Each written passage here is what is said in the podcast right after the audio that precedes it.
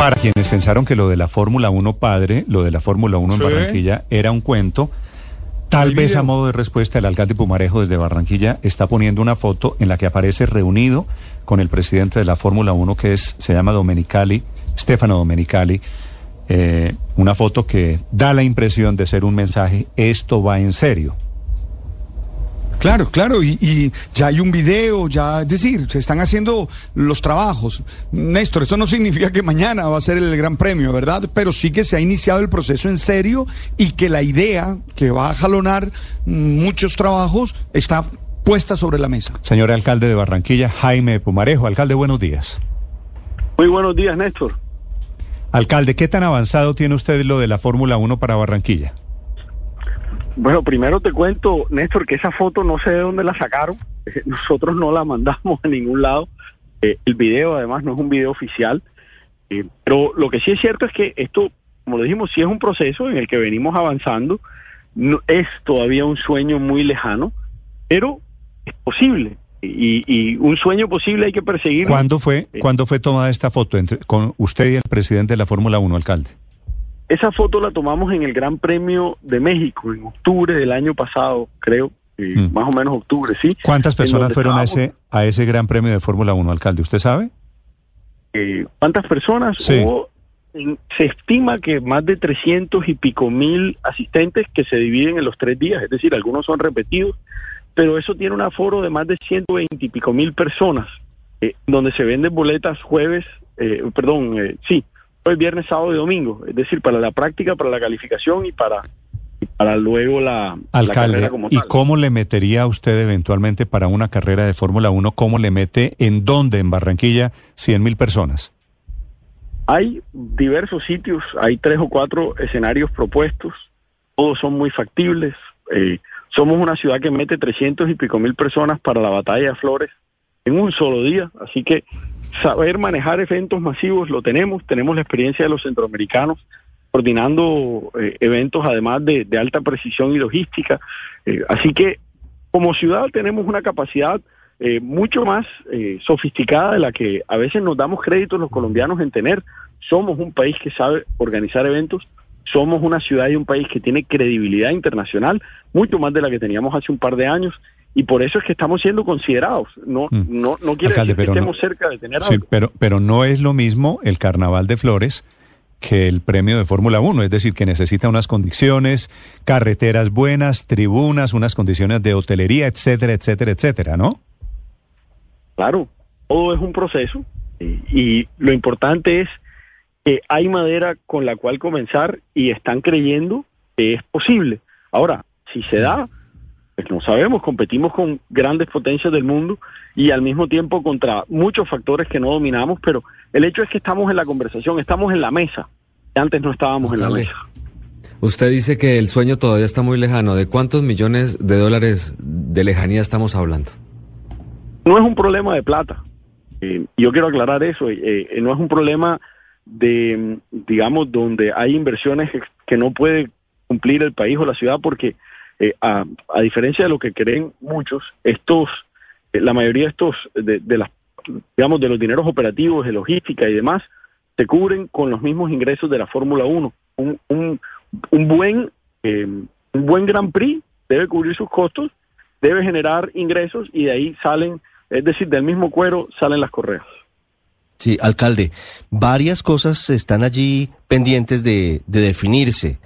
La infraestructura hotelera sí alcanza para tal cantidad de turistas que espera traer un gran premio de Fórmula 1 en el caso de Barranquilla. Yo no me quisiera anticipar. Yo creo que todas estas cosas que estamos preguntando, aunque quisiera podérselas contestar, son parte de un proceso que estamos adelantando y son, eh, son los expertos y los promotores los que toman esas decisiones y revisan. Por hoy, yo lo único que les puedo decir a los colombianos es estamos mucho más preparados de lo que creemos, que nos tenemos que dar mucho más créditos de lo que creemos como país. Estamos mucho más cerca de albergar, si no a Fórmula 1, otros eventos similares. Dejemos de creernos, hijos de menos madre, que podemos competir en el mundo. Se los dice alguien que acaba de conseguir los Juegos Panamericanos por, desde que no se hacían en Colombia desde el año 70.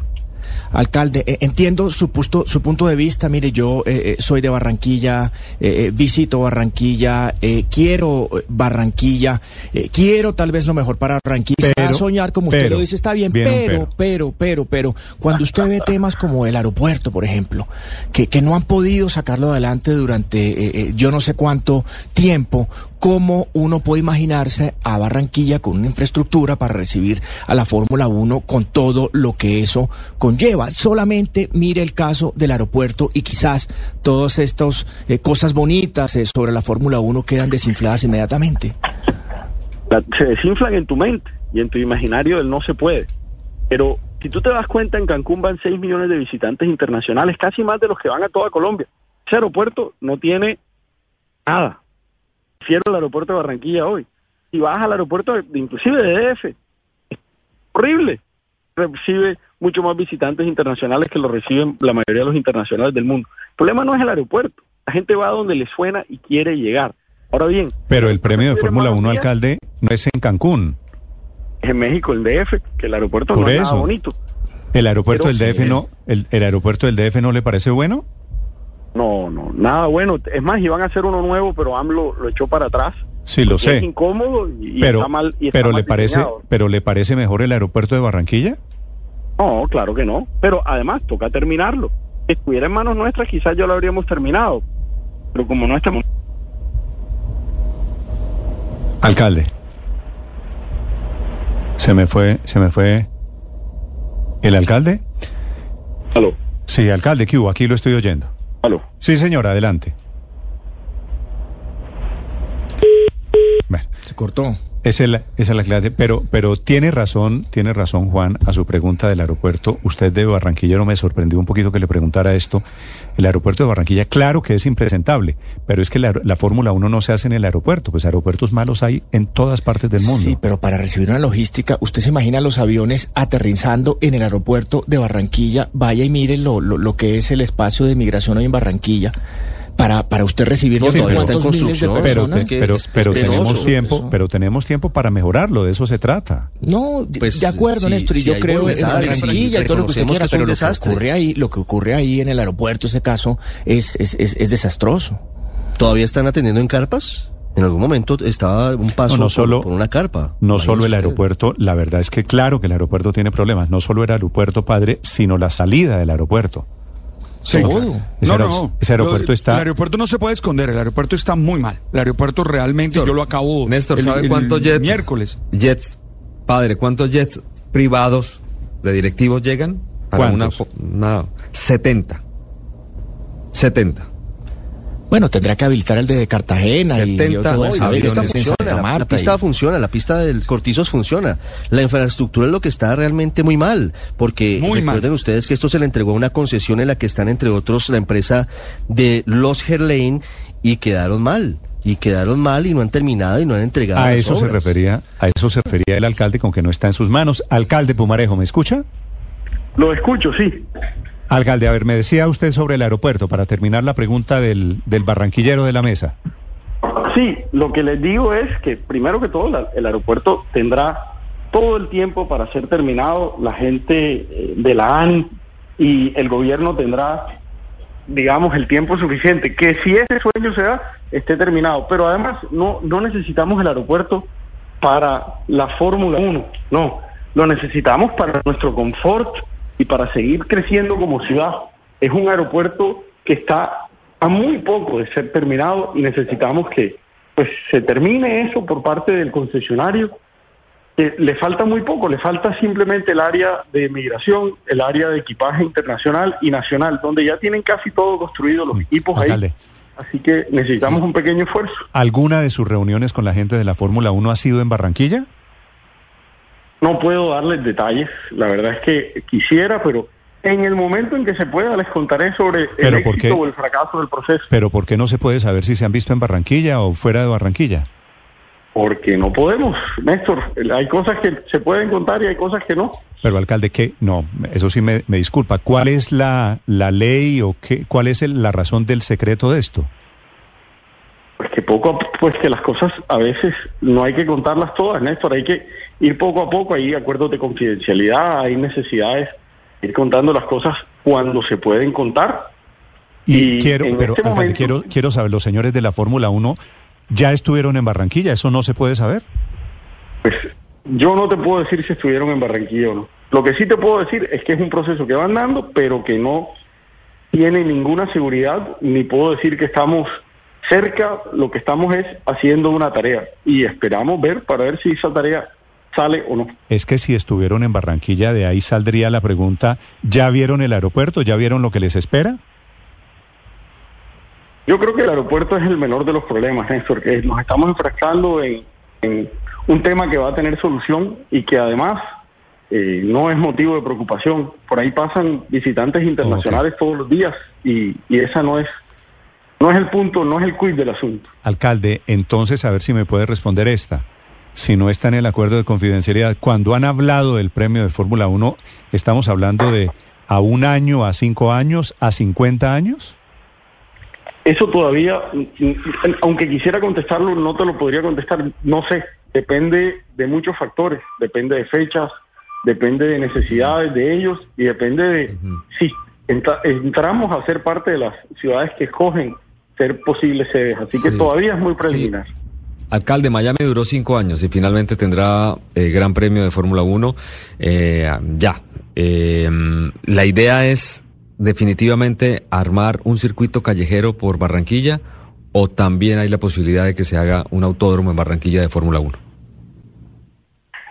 Nuevamente no te puedo dar muchos detalles. En este momento, lo único que te puedo decir es que hay varias alternativas sobre la mesa y en ese y ese escenario no depende solo de nosotros, así que hay que esperar a que se tomen determinaciones y luego se darían a conocer.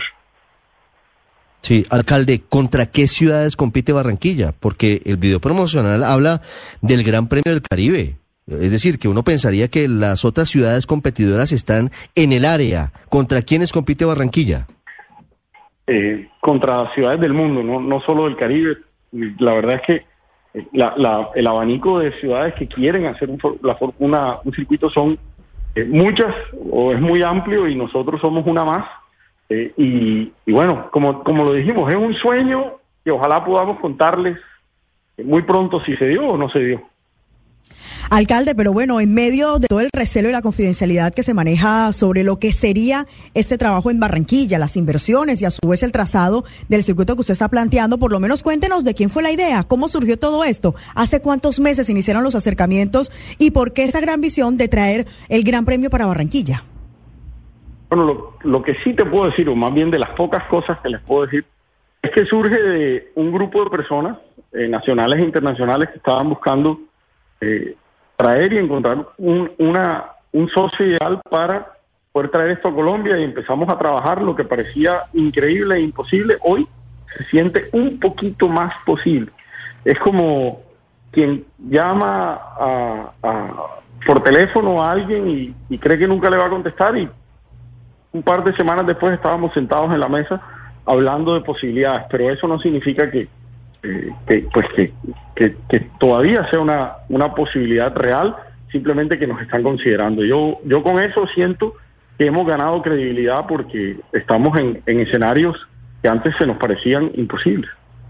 Y se vale soñar, alcalde. Y se lo imagina cómo, digamos, en caso de que llegue a ser un circuito callejero, se lo imagine, se lo sueña usted pasando por dónde, por el nuevo puente Pumarejo, metiéndose por dónde, claro, porque es una vitrina para la ciudad, por supuesto.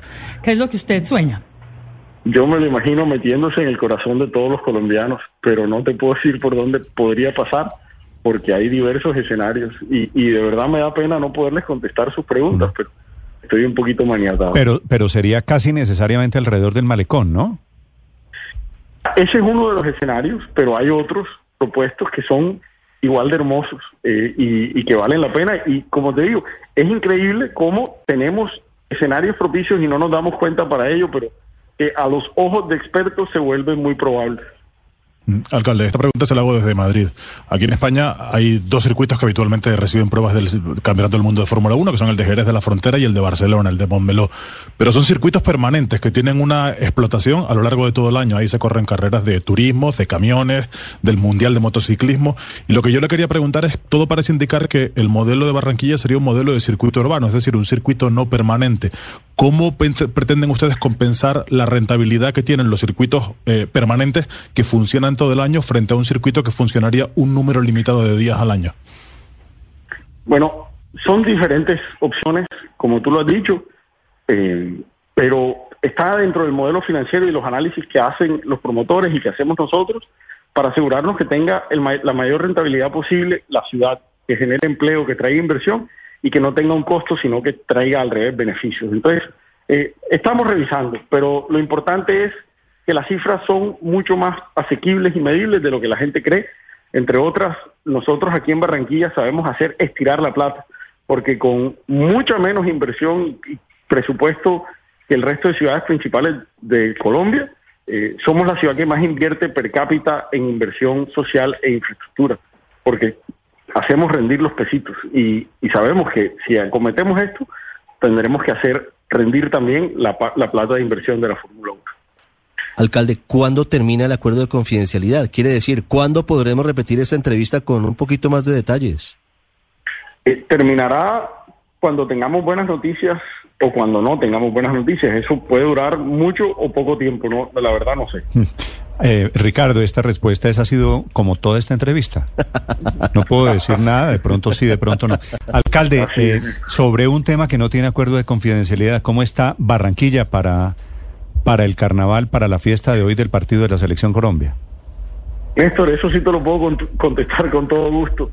Estamos muy bien. Eh, este, tenemos puestos de vacunación afuera del estadio, invitando a la gente que se ponga la tercera dosis, a que recuerden que para entrar tienen que ir totalmente vacunados. Vamos a tener 160 jóvenes voluntarios cívicos dentro del estadio que van a estar recordándole a la gente que utilicen el tapaboca cuando le están eh, ingiriendo una bebida o un alimento y que además deben eh, alentar a la selección con mucha responsabilidad. De ganar, de ganar, alcalde, acá va a haber una, yo estoy en Barranquilla, va a haber una fiesta tremenda, espectacular. ¿Cómo se hace para eh, evitar que después salgan las consecuencias de contagios masivos? Bueno, hoy somos la ciudad con mayor vacunación en Colombia y tenemos el menor índice de ocupación de UCI y de hospitalización y vemos unos números en franca reducción.